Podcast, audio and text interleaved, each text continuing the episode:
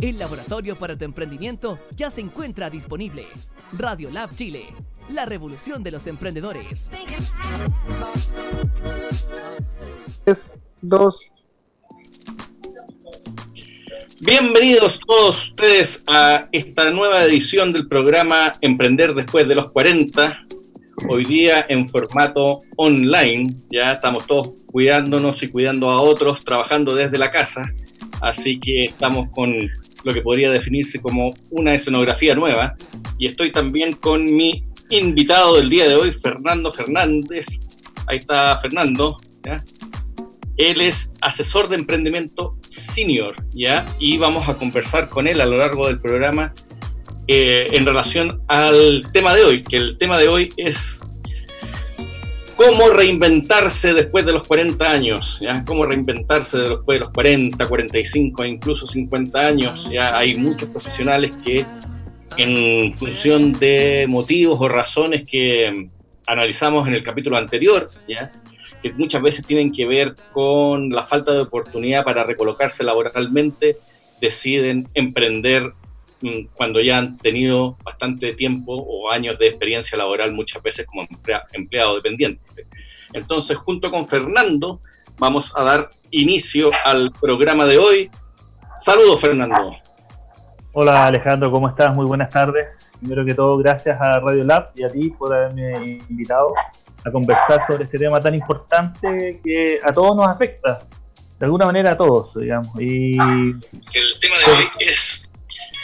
Y siendo súper sincero contigo, si yo estoy conversando contigo en este momento, de alguna manera yo sí me he reinventado. Entonces, eh, porque si me hubieras eh, invitado como arquitecto, quizás no, no me habría escogido a mí. ¿Te fijas? Entonces, eh, sí es posible, digamos. Sí es posible reinventarse, sí es posible salir adelante, sí es posible, eh, pero depende de muchos factores. Perfecto. Y gracias, por... Sí, sí, no te preocupes. Ahí, ahí mencionaste algo que compartimos. Ambos somos arquitectos ¿eh? y llegamos a este mundo, digamos, eh, a partir de un elemento que, que, abordamos en nuestra conversación anterior, una conversación que tuvimos entre los dos con Fernando. En el mundo de la arquitectura utilizamos la observación como forma de aproximarnos a los fenómenos, ¿cierto? Como forma de aproximarnos a, a, lo que está ocurriendo en la sociedad. Y es justamente la observación aquello que nos ha permitido vincularnos con este quehacer del mundo emprendedor y en particular en el caso de Fernando, vincularse con esta idea de el desarrollo de herramientas que requieren los profesionales senior para reinventarse y a partir de ello eh, reinsertarse laboralmente o emprender con negocios que van más allá de sus profesiones de origen o iniciar nuevos negocios, en, el fondo todo aquello que supone para un profesional de, de, de, experiencia, iniciar un nuevo proyecto de vida, al menos en lo que la, la, eh, al menos en el aspecto laboral. Claro. En el, te cuento, Fernando, que en el capítulo anterior, que fue la semana antepasada, la semana pasada tuvimos que suspender la emisión del programa, producto de que justamente se, se, se establecieron las medidas de reyección para, para, el desarrollo de ciertas actividades. Pero en el programa anterior, conversando con, con una con nuestra invitada Constancia Vieta, abordamos los que eran los motivos que alguien podía tener para emprender después de los 40 años. O sea, ¿qué puede motivar a alguien que, ha lleva, que lleva un tiempo laborando o trabajando como empleado dependiente? Muchas veces lleva 10, 15, 20, en el caso mío 20 años ¿ya? De, como empleado dependiente. ¿Qué puede, eh, ¿Qué puede motivar? ¿Cuáles son los elementos que hacen eh, plantearse la posibilidad de dejar un trabajo que probablemente tiene la comodidad y la tranquilidad y la seguridad del ingreso fijo para lanzarse una aventura emprendedora donde evidentemente hay muchos riesgos asociados.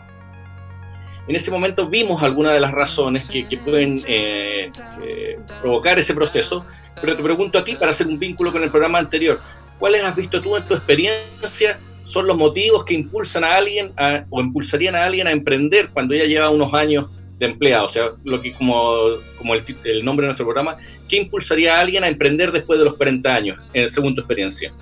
Eh, desde mi experiencia, y, agradezco tu pregunta, básicamente yo identifico dos, dos, dos eh, incentivos. El primer motivo es el motivo vocacional, es decir, eso que tú naces con eso, digamos de alguna manera, en mi caso personal, eh, desde niño que yo quería ser empresario, quería ser emprendedor, quería tener una empresa y lo conseguí.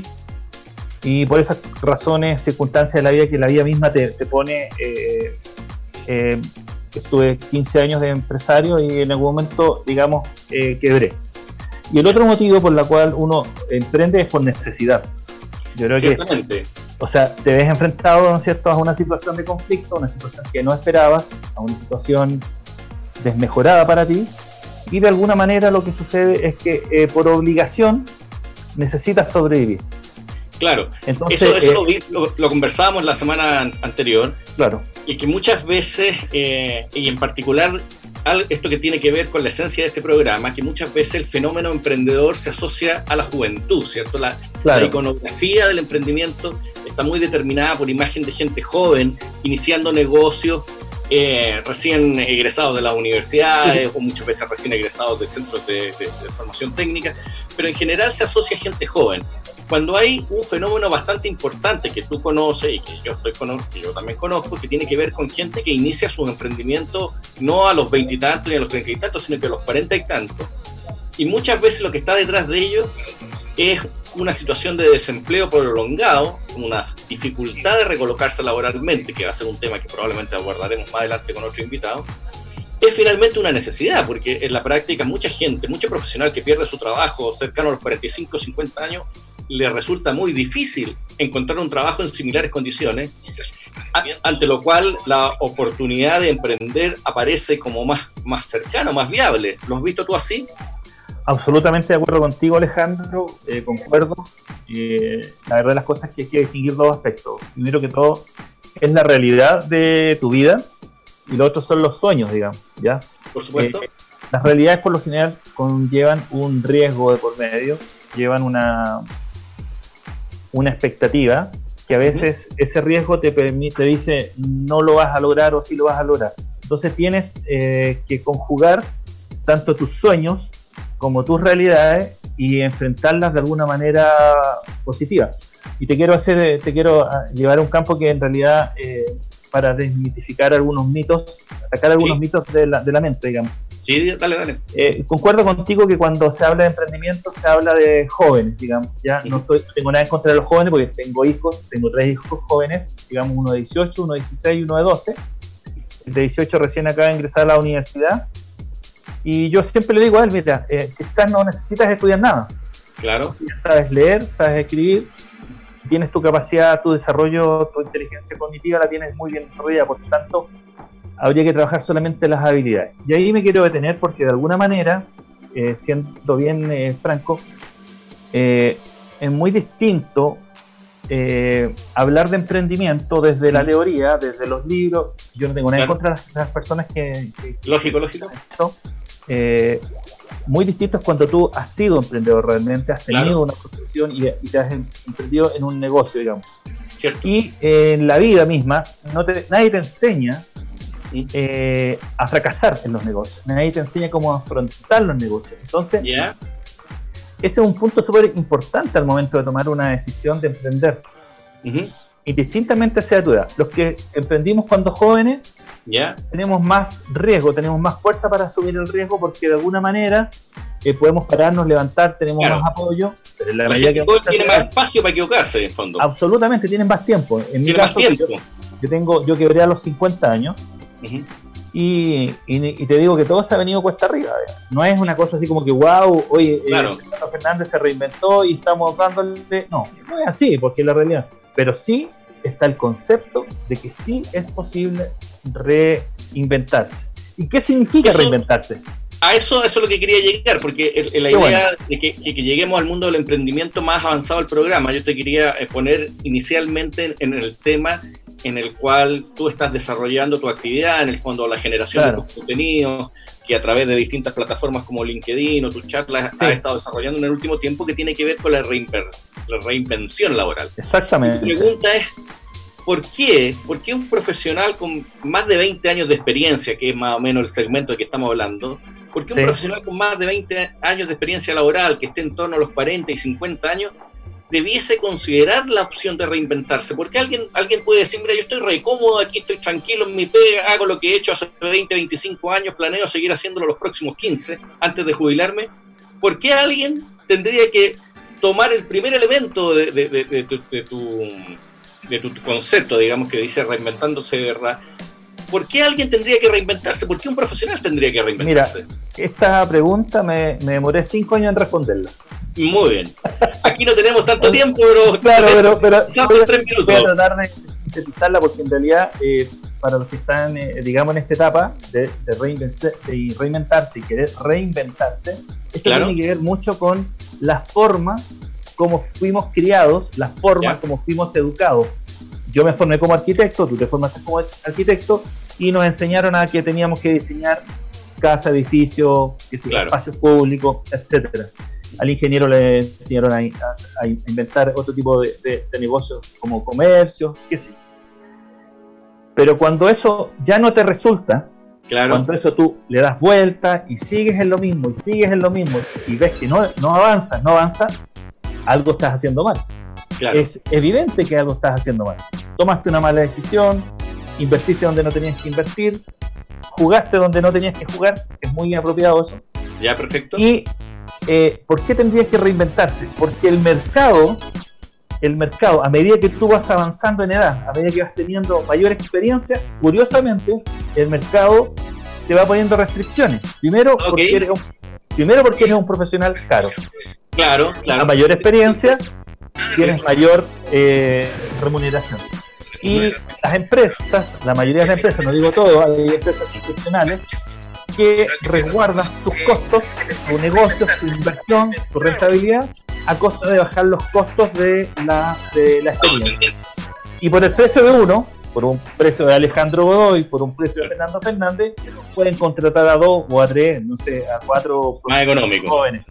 es una de las razones por las cuales yo creo que debería el profesional senior poder Mira, te, extiendo la pregunta y lo voy a relacionar con lo siguiente. Hoy día yo tenía una, una, clase, una clase, yo trabajo en algunas universidades haciendo clases de, emprendimiento. Estábamos viendo el tema de eh, la forma en que las empresas se relacionan con el entorno. ¿ya? Y había, y decíamos, mira, hay dos, hay dos formas, hay dos razones por las cuales una empresa tiene que tener una estrategia.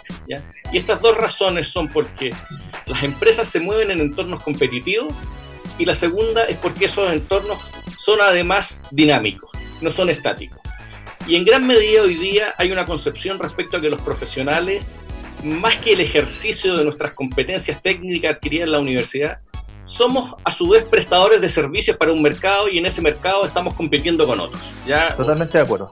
Tú y yo nos conocimos a través de la red LinkedIn, que es una red en el fondo una red para compartir contenido profesional, pero en la práctica también es un mercado profesional, es, digamos, es un mercado libre de, profesionales, gente que está permanentemente ofreciéndose.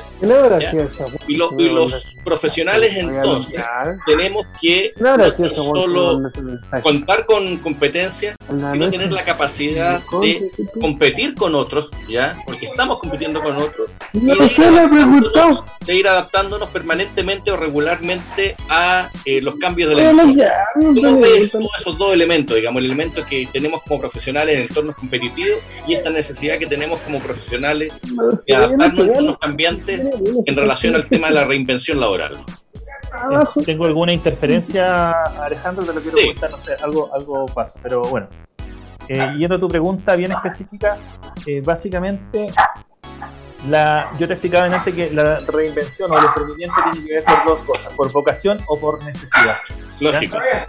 Eh, en mi caso ha sido básicamente por eh, vocación y últimamente ha sido por necesidad, porque no le he apuntado, ¿no es cierto? No le he apuntado, no le he apuntado, no le he apuntado. Entonces, el primer factor para reinventarse, el primer factor para reinventarse es querer reinventarse.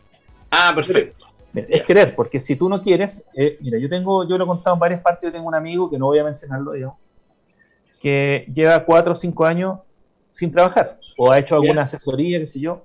Ya, pero, la práctica es ajeno el tipo, el tipo es genial, pues es profesional, de idioma, eh, ha estado en el extranjero, gerente general de una compañía, de otra, qué sé yo, y un tipo muy de primera línea, muy capaz, o sea, no tengo nada que decir. Pero está ahí, esperando en el circuito, digamos, tradicional, donde el currículum vitae es la carta de presentación de alguna manera. Sí, claro. Eh, porque para, para comenzar contigo yo no te pasé mi currículum. No, claro. Te pasé, te pasé una idea, te pasé un proyecto, te pasé, ¿no es cierto? Conociste mis publicaciones, incluso te recomendaron otras personas, oye, mira, Fernando está haciendo esto. Habla con él, digamos. Claro, y en ningún momento te mostré el currículum. No. Entonces, tampoco quiero decir que estoy en contra de los currículos. No, el medio, el medio eh, un mecanismo, digamos. Un mecanismo de una herramienta para poder establecer un vínculo con una compañía. Pero lo que quiero decir es que si tú de alguna manera estás eh, estancado en un lugar, estás eh, esperando, es muy difícil porque no hay tanta oferta para tanta demanda de profesionales seniors como nosotros. Entonces, el primer paso para poder reinventarse es parte por aquí, por la cabeza. Mira, es muy parecido a las empresas y finalmente las empresas para, para iniciar procesos de cambio, de transformación, lo primero que se requiere es que tengan convicción acerca de los mismos. O sea, yo, yo te quiero eh, reformular la pregunta en términos de que me, señales si efectivamente desde tu perspectiva la reinvención laboral no se incorpora por decreto. O sea, el primer paso, como tú dices, para reinventarse laboralmente es estar uno convencido de que ese paso hay que darlo, digamos. Mira, eh, te lo quiero plantear de la siguiente manera. Los que fuimos criados, formados para cumplir una función determinada, arquitectos, ingenieros, contadores, abogados, estamos siempre esperando que nos resulte el trabajo de, lo que fuimos diseñados, de lo que estudiamos. Entonces, cuando te ves enfrentado a la cesantía, a la pérdida de tu trabajo, a la pérdida de tu patrimonio, a la pérdida de tu familia, hay una, hay una pérdida de, un conjunto, tú dices, bueno, ¿qué hago ahora? La única forma de salir de eso tratando de contestar tu pregunta, es haciendo un cambio en tu vida, en tu forma de pensar. Es súper difícil lo que estoy diciendo. Es como súper fácil decirlo. No, súper difícil ejecutarlo. Sí, mira, en el capítulo anterior abordamos el tema con la invitada y llegábamos al, punto en el cual analizábamos, mira, en general lo que, lo, que, lo que requerimos es desaprender en el fondo. O sea, parte de, la, de mi interpretación respecto al concepto que tú dices, reinventarse, tiene que ver con desaprender. ¿ya? Y yo lo relataba en términos de, de una anécdota que a mí me ha tocado conversar estos temas con gente de mi generación y amigos que han estado en situaciones similares, que cuando quedan en este tránsito de, de, estar muchas veces sin trabajo, ya, ya sea por voluntad propia o forzado por las circunstancias, Claro. Su única concepción es volver lo antes posible a tener una vivencia equivalente a la anterior, incluso emprendiendo.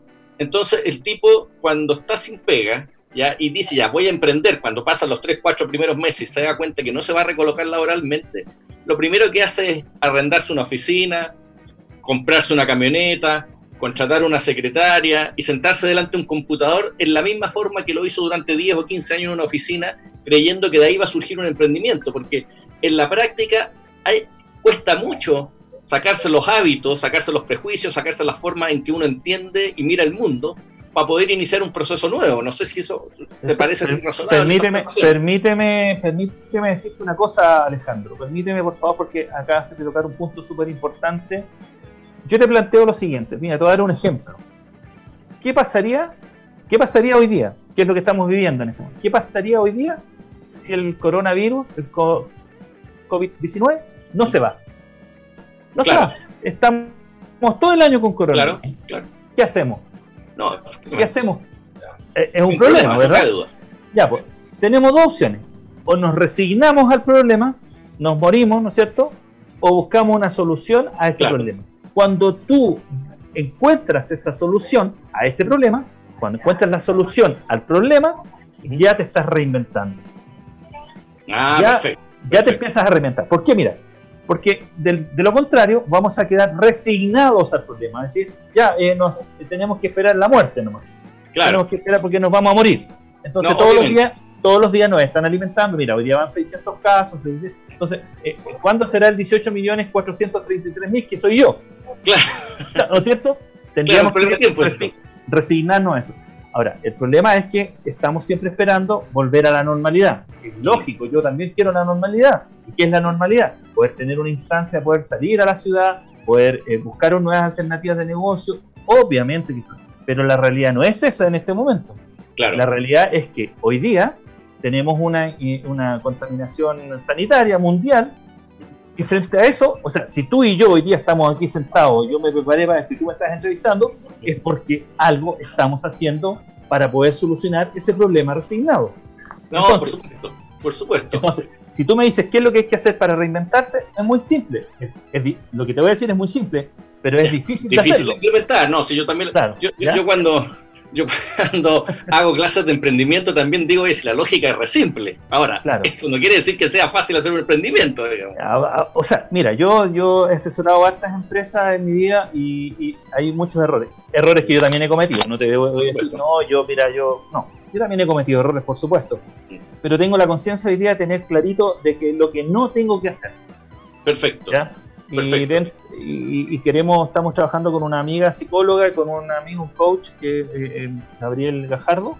estamos diseñando un servicio para solucionar el problema. Yo creo que el problema de los seniors no es un tema menor, No, no es un tema menor. No es un tema menor, te digo. No es un tema menor, además en un país que demográficamente está envejeciendo, digamos. Absolutamente. Entonces, ¿qué es lo que te quiero decir con esto, Alejandro? Lo que te quiero decir en el fondo, que si tú te resignas al problema, vas a morir. Lógico. Vas a morir. Mira, si, mira, si cuando uno tiene un empleo, cuando tiene el dinero, cuando está, está con todo el auge de la empresa y tienes una casa, tienes esto, tienes lo otro, es súper fácil ser seguro. Sí, claro. Súper fácil ser seguro. El problema es cuando no la tienes, cuando perdiste. ¿ya? Entonces, ¿qué es lo que sucede también aquí? Sucede que el que se quiere reinventar o el que está esperando reinventarse, entra en un vicio, en, un, en, una situación de vicio. ¿Y qué quiero decir con esto? Quiero decir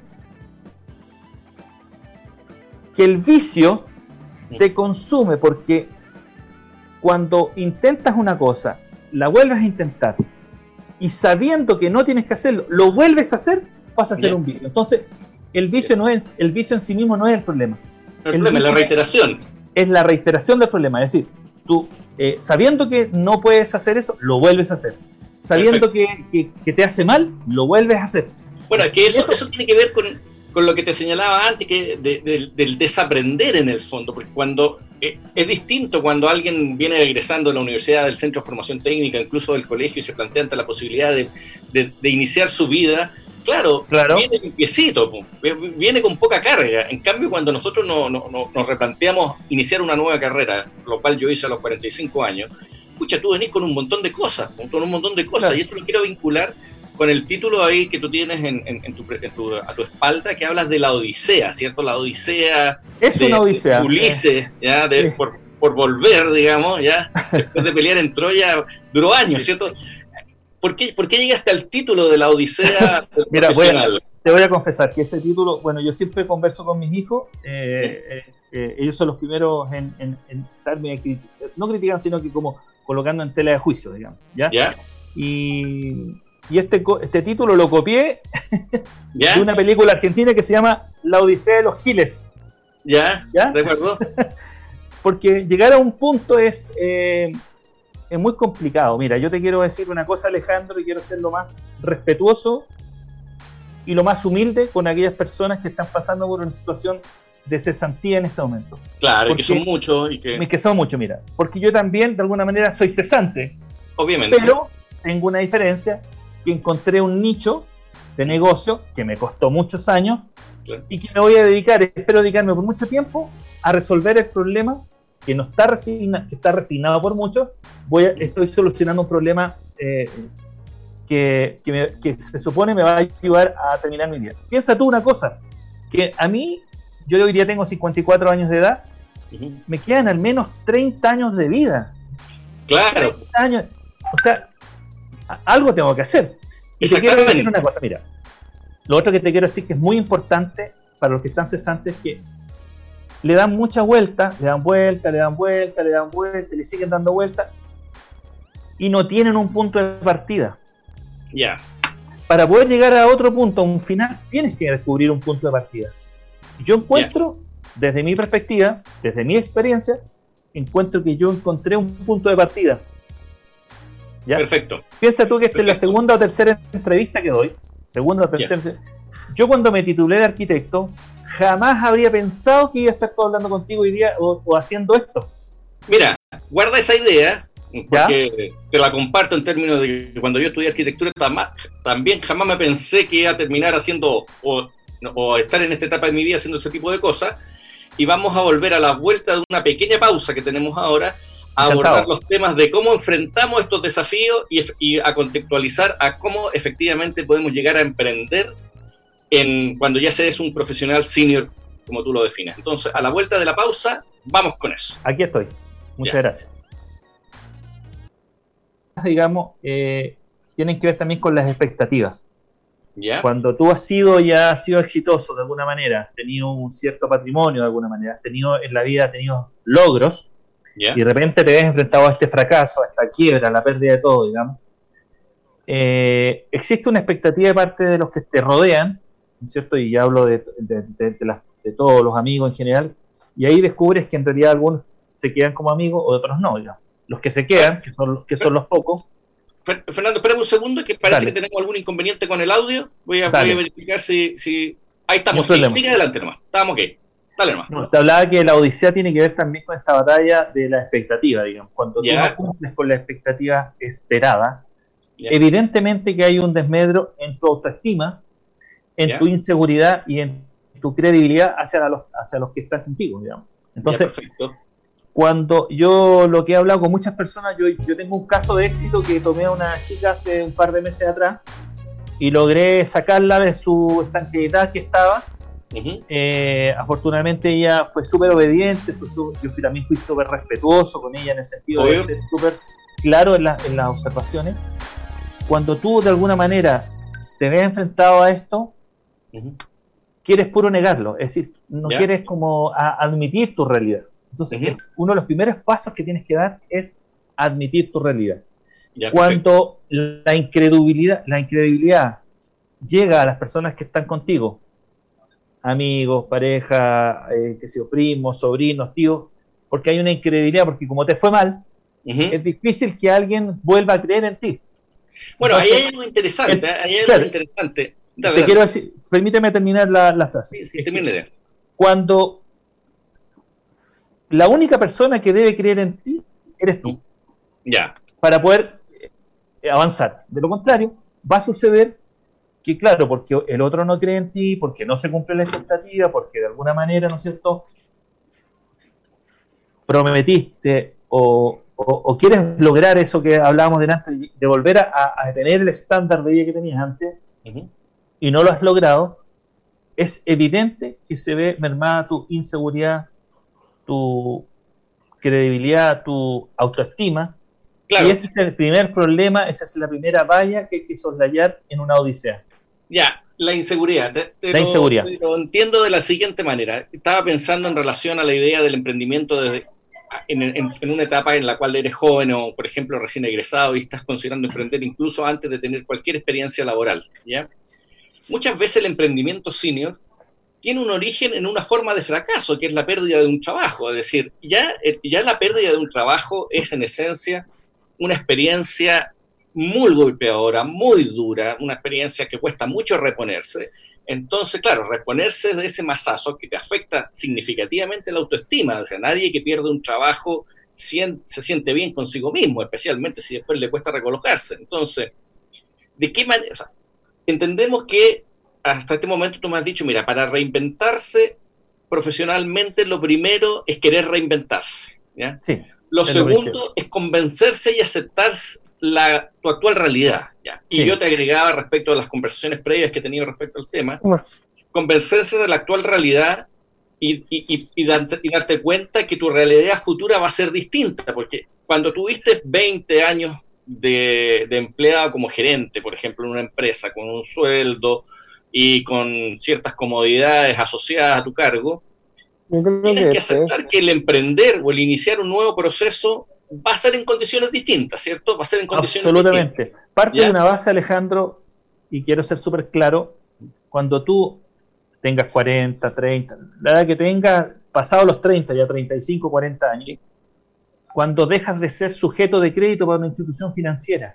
Ah, claro, también. Pues, hay, cosas como concretas, prácticas. cuando, yo, cuando yo era empresario iba al banco y tenía propiedad, qué sé yo, y te pasa una hora de garantía en dos segundos. Cuando no tienes nada, tú pasas a ser un NN prácticamente. NN, claro. Entonces, la reinvención obviamente que es mucho más difícil, es mucho más complicada y tiene esta odisea. ¿ya? La odisea tiene que ver con ir, ser capaz de ir soslayando todos esos obstáculos, frenos. Y el primer freno que yo creo que hay que sacar para poder reinventarse es, el freno mental. El freno mental. Es decir, mira, te explico. Eh, voy a dejar a mis papás afuera. ¿ya? Porque los papás pierden la objetividad al momento de, apoyarte. Claro, obviamente. Claro, porque como eres hijo, entonces el papá siempre te va a decir, eh, aunque mi papá ha sido súper crítico conmigo. Pero siempre una eh, especie de niño para ellos, digamos. Siempre voy a ser un niño, yo tengo 54 y mi mamá cuando voy me atiende como que si tuviera 14. Claro, no, es verdad. Entonces los voy a dejar afuera. Eh, cuando tú de alguna manera te ves enfrentado a esta situación, dejas de ser sujeto de crédito, es evidente que hay una pérdida de confianza de los que están afuera de ti hacia tu persona. Entonces, el primer paso que uno debe dar, creo yo, es creer en lo que tú estás haciendo. Ya. ¿Ya? Es un proceso súper complicado, difícil de hacer.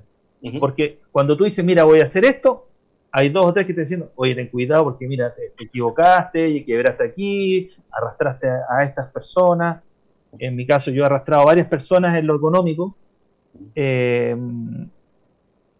y esa, aunque tengo conciencia de que no se debe volver a suceder, la única forma de reinventarse es volver a hacerlo de nuevo.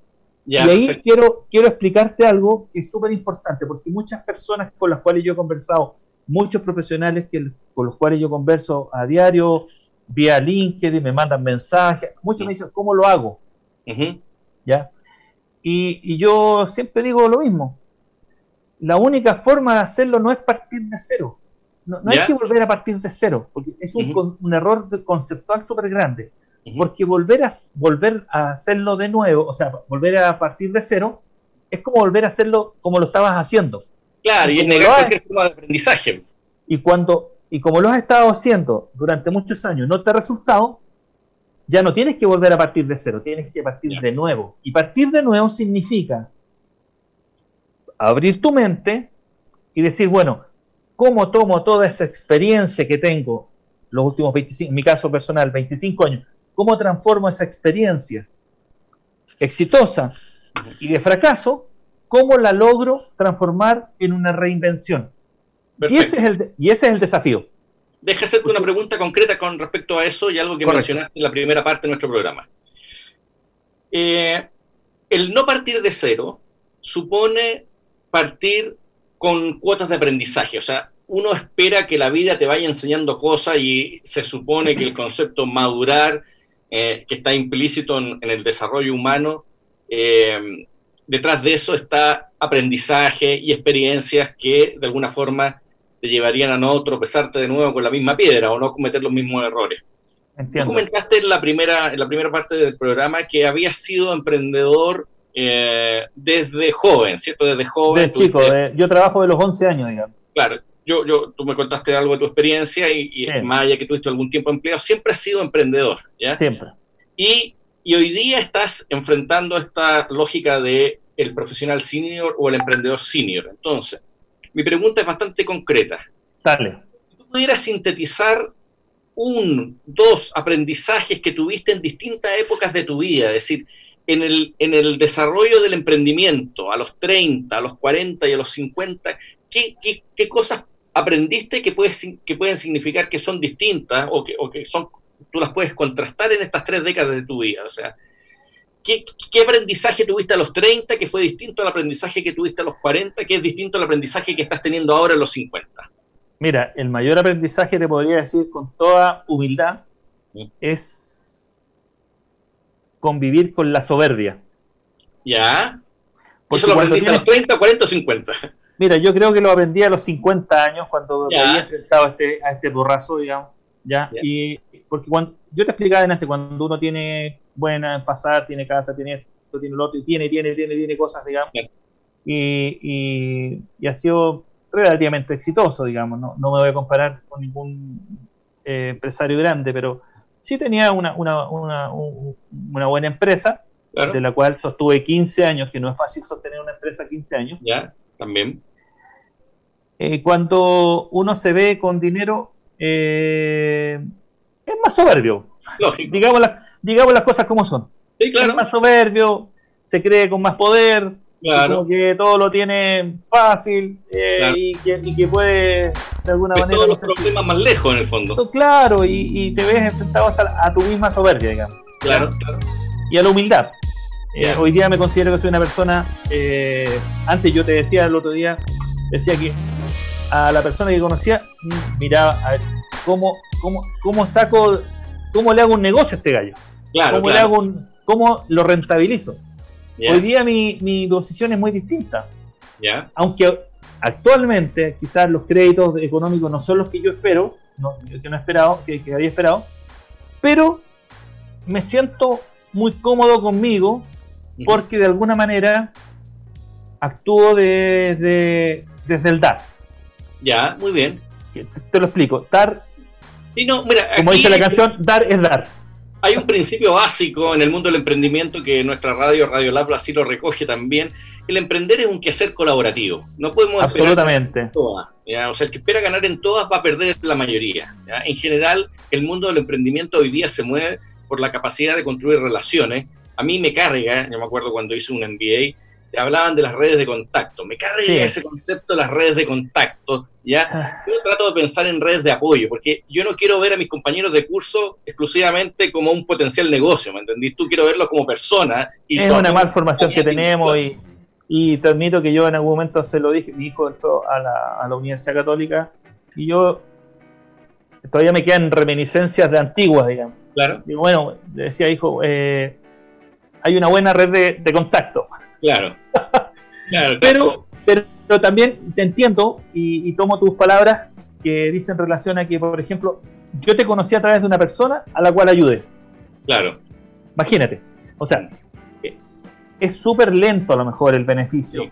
Quizás el beneficio no lo vemos en forma inmediata, quizás el beneficio, como no, no era esperado el beneficio, eh, yo te conocí a través de una persona a la cual ayudé, que esa persona estuvo muy agradecida de, de haberla ayudado, y me presentó a ti y hoy día estamos conversando. Claro. Pero coincido contigo, que si, si tú sobrepones el dinero por sobre la colaboración, indudablemente que, que no, no, tiene buen fin. Probablemente logras cosas materiales que, que, vuelvo a decir, son súper importantes, son súper necesarias en la vida, pero hoy día yo estoy de vuelta, digamos. O sea, yo, mira, yo el otro día postulé a un cargo, no voy a decir el cargo para que no se vaya a funar. ¿A quemar? Eh, y me preguntaron, ¿por qué estás postulando ese cargo? y, yo dije, estoy postulando, lo escribí, me salió del alma, estoy postulando porque creo que estoy en la edad justa para devolver lo que la vida me enseñó. Ya está bueno eso. Y de lo que aprendí. Y te lo digo, no es una frase cliché ni nada. de, verdad, de verdad que lo estoy haciendo porque creo que puedo devolver a través de mi experiencia enriquecedora a cómo poder eh, ayudar a otras personas. Bueno, sí, una de las cosas que, tenemos la fortuna, los profesionales que hemos llegado a esta edad y hemos tenido ciertas trayectorias con distintos niveles de éxito y entendiendo como lo que la sociedad regularmente te entiende como exitoso, en el fondo que te vaya bien y que vaya teniendo mejores cargos, mejores sueldos. Claro. También llegamos a esta etapa sin la carga de tener que demostrar muchas cosas. O sea, yo, yo estoy actualmente desarrollando mi desempeño laboral, entre los cuales se incluyen mi actividad en esta radio. Yo lo hago por, por, la sensación que tengo de poder aportar y de hacer un trabajo bien hecho y no, ya no uno no tiene que estar demostrándole a todo el mundo, ¿me entendís tú? Y esa, esa es una perspectiva que uno puede desarrollar ya con cierto grado de madurez. Pero estamos ya entrando en la etapa final de este programa y quisiera que me pudieras ayudar, por favor, Fernando, al público al que va dirigido nuestro programa, a la gente que se está enfrentando el tránsito, ya sea de reinventarse y en ese proceso de reinvención se le abre el emprendimiento como una alternativa posible. ¿ya? En tu experiencia, los profesionales generalmente en este tránsito vemos primero dos cosas. Una de las cosas que ya sé hacer y en consecuencia trato de emprender en ámbitos que me son conocidos, muchas veces bajo la forma de asesorías o bajo la forma de consultorías en las materias en que te desarrollaste. La otra claramente es emprender en ámbitos que son distintos, para los cuales vas a tener que eh, desarrollar nuevas competencias. Teniendo esos dos eh, ámbitos a nivel general, ¿qué, qué, consejos, qué, qué, elementos tú puedes aportarle a las personas que están en ese tránsito? De decir, pucha, yo ya no voy a encontrar pega o ya no quiero trabajar, ya quiero emprender, quiero reinventarme ¿qué consejos les puedes dar tú a alguien que está enfrentando ese proceso para que no cometa los mismos errores que probablemente cometiste tú y los que yo también, y reconozco, siempre cometí cuando inicié este camino nuevo, digamos? Absolutamente, mira, te lo voy a responder con un ejemplo y voy a tratar de ser lo más eh, concreto posible. Si tú me preguntas a mí, ¿qué es lo que mejor yo hago? Pregúntame. ¿Qué es lo que mejor tú haces? Yo creo que lo mejor que hago es observar, escribir y leer. Perfecto. son esas tres cosas que yo las he hecho desde siempre. Desde que soy niño me acuerdo que yo leía, observaba y escribía. Escribía cartas de amor, escribía. Y hoy día, eh, dentro de las cosas que hago, escribir para terceros, para otras personas, es que, que, que el LinkedIn. Generar contenido, claro. Claro, entonces genero contenido. Entonces, el primer consejo que yo le doy a las personas es que, es que si tú no eres capaz por sí solo, si tú no eres capaz por sí solo de superar tu problema que tienes, pide ayuda. Tienes que pedir ayuda. O sea, tienes que pedir ayuda a una psicóloga, a una psiquiatra. Yo no soy psicólogo, yo, lo digo en mi, en mi discurso. Yo no soy psicólogo, ni soy médico, no soy nada. Soy un emprendedor que desde mi, desde mi éxito y desde mi fracaso te puedo enseñar a cómo reinventar. Primero, si estás con un problema, pide ayuda. Una vez resuelto el problema de aquí, de la cabeza o del corazón o del alma, hazte la siguiente pregunta. ¿Qué es lo que mejor sabes hacer y que nunca has realizado? Te lo vuelvo a decir. ¿Qué es lo mejor que sabes hacer y que nunca has realizado? Y que no tiene que ver con lo que más me gusta hacer. Porque a mí me gusta, yo soy futbolero, me gusta la pelota, pero no voy a llegar nunca a ser como Alexis Sánchez. Claro. Y probablemente no viva de eso. Entonces yo la pregunta que también me hice a mí mismo es, fue, ¿qué es lo que mejor hago? a lo mejor como arquitecto no he, hecho proyectos, he construido y, el mercado no está como para como nos pintaron hace 30 años atrás cuando estudiamos. Claro. Pero me pregunté qué es lo mejor que hago es observar, escribir y leer. Tengo, gracias a Dios, leo harto, mucho, eh, tengo comprensión lectora, entonces eso me ha permitido poder desarrollar. Y llegué a la observación de, esta odisea de ser senior en, en el siglo XXI a través de ir avanzando en las vallas que te van colocando la vida. Entonces, el primer ejemplo es, si no puedes tú solo, pide ayuda. Pide ayuda Segundo, hazte la pregunta, ¿qué es lo mejor sabes hacer? Y tercero, hay que sacar las creencias limitantes que uno tiene. Es que yo creo esto, es que yo creo esto otro, es que yo creo que es así, es que yo... Mira, y el otro tema que a lo mejor lo podemos hacer para otra oportunidad es, es que a mí me da vergüenza, es que yo tengo miedo, es que a mí no me va a resultar, es que yo no soy bueno para eso. Entonces nos alimentamos de cargas negativas, nos alimentamos de, convicciones, creencias que nos limitan al final, cuando en el fondo el miedo y la vergüenza es muy buena. el miedo es una es necesaria, es como la fiebre. El miedo te alerta de una situación, pero si, pero si el miedo te atrapa, ahí pasa a jugarte en contra. Es como que la fiebre llegar a 45 te muere. Pero la, fiebre a los 39 es, bueno porque el cuerpo se está defendiendo.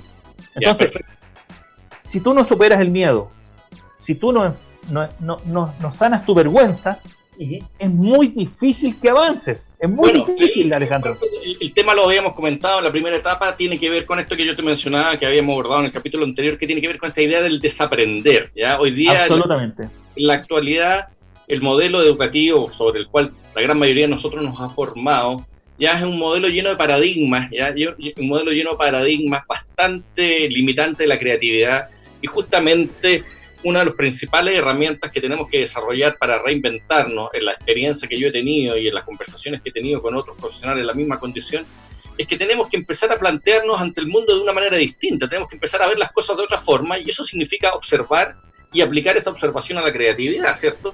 Absolutamente de acuerdo. Y por otro lado te quiero decir una cosa muy importante, Alejandro, que dice relación cuando las personas, los profesionales, mira, hay gente muy talentosa en Chile, muy talentosa.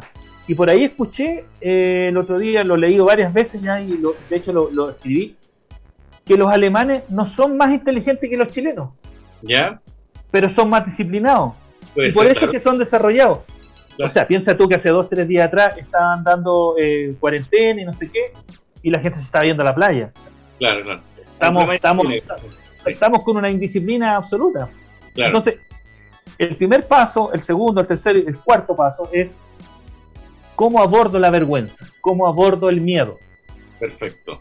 La única forma de vencer la vergüenza es sintiendo vergüenza. Y el miedo a lo nuevo, porque en la práctica cuando hemos estado 20 años detrás de un escritorio, como haciendo una pega que sabemos hacer, porque si permanecemos ahí porque alguien ha reconocido que la hacemos más o menos bien, cualquier cambio supone enfrentar cosas nuevas y esas cosas nuevas, la reacción natural de nosotros como individuos, de todos, es el miedo, digamos, la incertidumbre ante el miedo, ¿cierto? Absolutamente, y la vergüenza. Yo hice Uber eh, un año y yo cuando me subía al auto en la mañana, yo decía que ojalá que nadie, nadie, me, vea, no, y que nadie se vaya a subir a alguien que conozca. Claro, no. Por vergüenza. Bueno, eh, pero bueno, son todas esas cosas que, la vida te va a Y a desarrollarse y a sobrellevar. Oye, Fernando, te quiero agradecer tu participación en el programa de hoy y preguntar. Encantado participar, Alejandro, por la, gente, que está interesada en, seguir esta conversación contigo, ya de manera particular, no intermediada por nosotros. ¿Cómo te contacta? ¿Cómo llegan a ti? Muy fácil www.linkedin.com y ahí buscan Fernando Fernández Alfaro y va a salir todo mi historial eh, mi vida y, podemos conversar. Estoy abierto a conversar. Hoy día estoy conversando con gente de España, de México, de todo Chile y la verdad que eso me, llena de mucha gratificación, digamos. Este Perfecto. Fernando, te agradecemos nuevamente tu participación aquí. Yo voy a despedir el programa y, a agradeciéndole a la gente que ha participado con nosotros, los amigos que ahí han mandado felicitaciones. Siempre tengo buenos amigos en el mundo del emprendimiento, Cristian Hernández, ya entre ellos, eh, Ricardo Escobar, Leonardo Vera, Leslie Andrea, amigos que tengo en el mundo del emprendimiento, les quiero agradecer su participación dentro del programa, a todos los demás que no alcancé a nombrar y em, recomendarles, bueno, lo que todos sabemos, cuidarse, quédense en la casa dentro de lo posible, sabemos que no todos pueden quedarse en la casa, pero aquellos que pueden hacer lo que se queden en la casa. Y para los que van a permanecer en casa en estos días, les tengo una película que les puedo recomendar del mundo emprendedor a mí me gusta muchas veces recomendar películas que nos dejen enseñanza para emprender que no sean eh, de negocios. Esta sí es de negocio, pero tiene una mirada bien distinta. Es una película india, ¿ya? Eh, que se llama Padman, así como un superhéroe, P-A-D Man. Padman está en Netflix eh, para todos aquellos que tienen la posibilidad de verla. Esa película Padman es la historia de un emprendimiento real con impacto social enorme y que nos va a ayudar a entender el proceso de descubrimiento de necesidades y fundamentalmente de empatía con los clientes. ¿ya? Eh, la historia entera de la película es como el protagonista, luego de encontrar una necesidad, eh, elabora y desarrolla la manera de realmente comprender a esos clientes para finalmente, con un modelo de negocio innovador, conquistar el mercado. Entonces les dejo esa recomendación a todos ustedes amigos, es recomendarles en estos días películas toda la semana la primera es Batman, para que la puedan ver los que tienen acceso a Netflix. Y nos estaríamos viendo el próximo lunes a las 3 de la tarde, nuevamente con otro invitado. Así que nuevamente, eh, muchas gracias Fernando por tu participación y Encantado. Encantado. Gracias por la invitación, Alejandro. Chao, chao. Chao. Esto sería Emprender después de los 40, hoy lunes 23 de marzo. Adiós.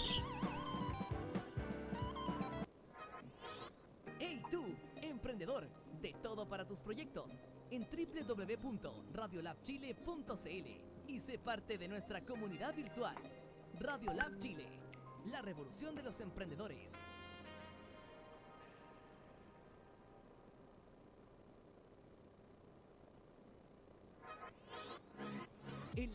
Para tu emprendimiento ya se encuentra disponible. Radio Lab Chile.